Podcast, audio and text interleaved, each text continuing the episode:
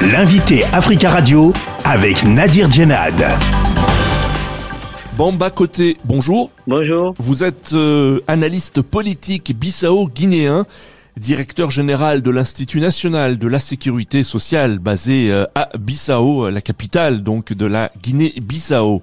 Le 20 janvier 1973, euh, il y a 50 ans, Amilcar Cabral était assassiné à Conakry.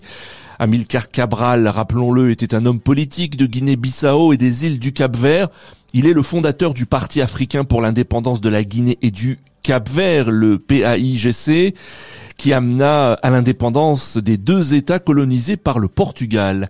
Est-ce que 50 ans après l'assassinat, il y a encore de nombreuses zones d'ombre concernant euh, ce crime? Oui, vous savez, c'est un crime qui n'a jamais été élucidé qui ont assisté ou ceux qui avaient intérêt à ce que Amilcar Cabral disparaisse se rejettent encore, euh, en tout cas, la responsabilité de l'assassinat d'Amilcar Cabral. Le PAIGC, en tout cas, continue à dire que c'est le régime fasciste portugais qui a assassiné Amilcar Cabral. Il y avait des concurrences au niveau du, du il y avait des clans qui commençaient a émergé, Melka Cabral suscité en tout cas beaucoup de jalousie. Donc il y a toutes ces zones d'ombre là. Ce que vous dites, c'est que euh, l'assassinat d'Amilcar Cabral, euh, probablement par la police politique portugaise, n'a pas pu se faire sans la complicité euh, de, de, membres du parti, du PAIGC. c'est ce que vous dites? Oui, vous savez, il y a un nom qu'on nous a toujours présenté, qui est Inocencio Cani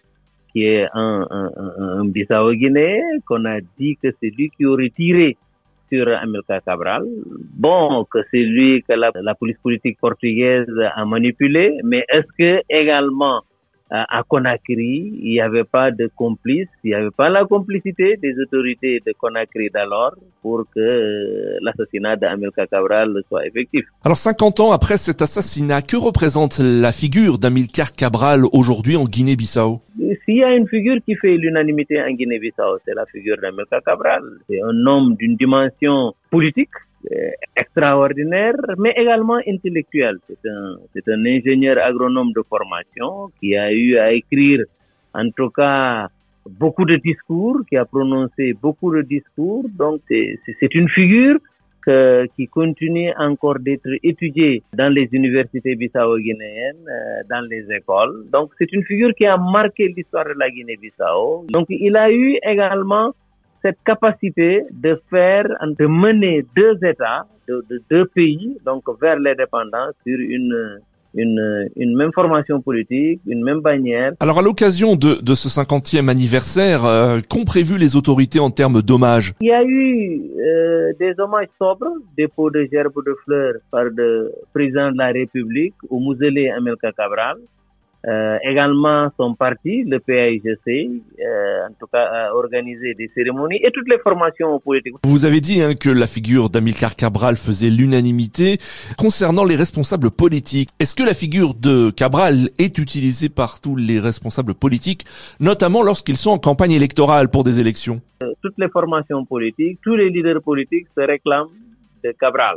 Euh, aussi bien le PAIGC, le parti qu'il a lui-même fondé, mais ainsi euh, le MADEM, donc la mouvance, euh, le mouvement pour l'alternance démocratique, le parti euh, auquel appartient l'actuel président de la République. Donc euh, toutes ces formations-là se réclament de la figure d'Amilcar Cabral, font des t-shirts à l'effigie d'Amilcar Cabral, qui utilisent le bonnet d'Amilcar Cabral donc pour la campagne électorale. En tout cas, c'est chacun essaie de tirer le maximum de profit de l'image d'Amilcar Cabral parce que quand même c'est une figure qui fait l'unanimité. Il n'y a pas de contestation quand il s'agit d'Amilcar Cabral. On le considère et on continuera toujours à le considérer comme le père de la, de la nationalité bissau-guinéenne. Est-ce que sur le plan électoral, c'est payant cette stratégie de se référer à Amilcar Cabral euh, lorsqu'on est en campagne électorale? Il suffit de, de, de, faire appel à la figure d'Amilcar Cabral pour, en tout cas, se faire euh, des électeurs. Donc, c'est une stratégie payante,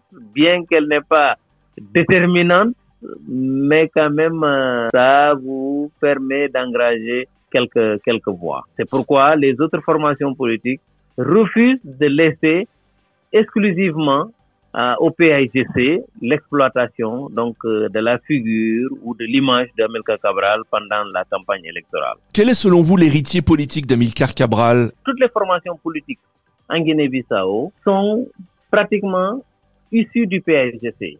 Soit c'est des dissidents ou soit c'est à un moment donné des gens qui sont sortis juste parce qu'ils veulent sortir pour aller créer une autre formation politique.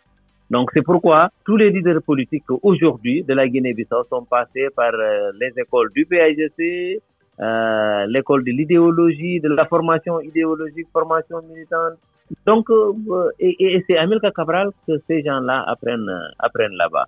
Euh, donc les, les, grands penseurs, ceux qui réfléchissent sur les œuvres et la vie d'Amilcar Cabral sont aussi bien au niveau du PAGC que dans les autres formations politiques. Donc on ne peut pas dire que seuls les véritables héritiers politiques d'Amilcar Cabral se trouvent au PAGC. Non, ils se trouvent également dans les autres formations politiques. Bamba Côté, merci beaucoup d'avoir répondu à nos questions. C'est moi qui vous remercie, Nadir. Je rappelle que vous êtes analyste politique bissau-guinéen, directeur général de l'Institut national de la sécurité sociale, euh, basé à Bissau, capitale de Guinée-Bissau.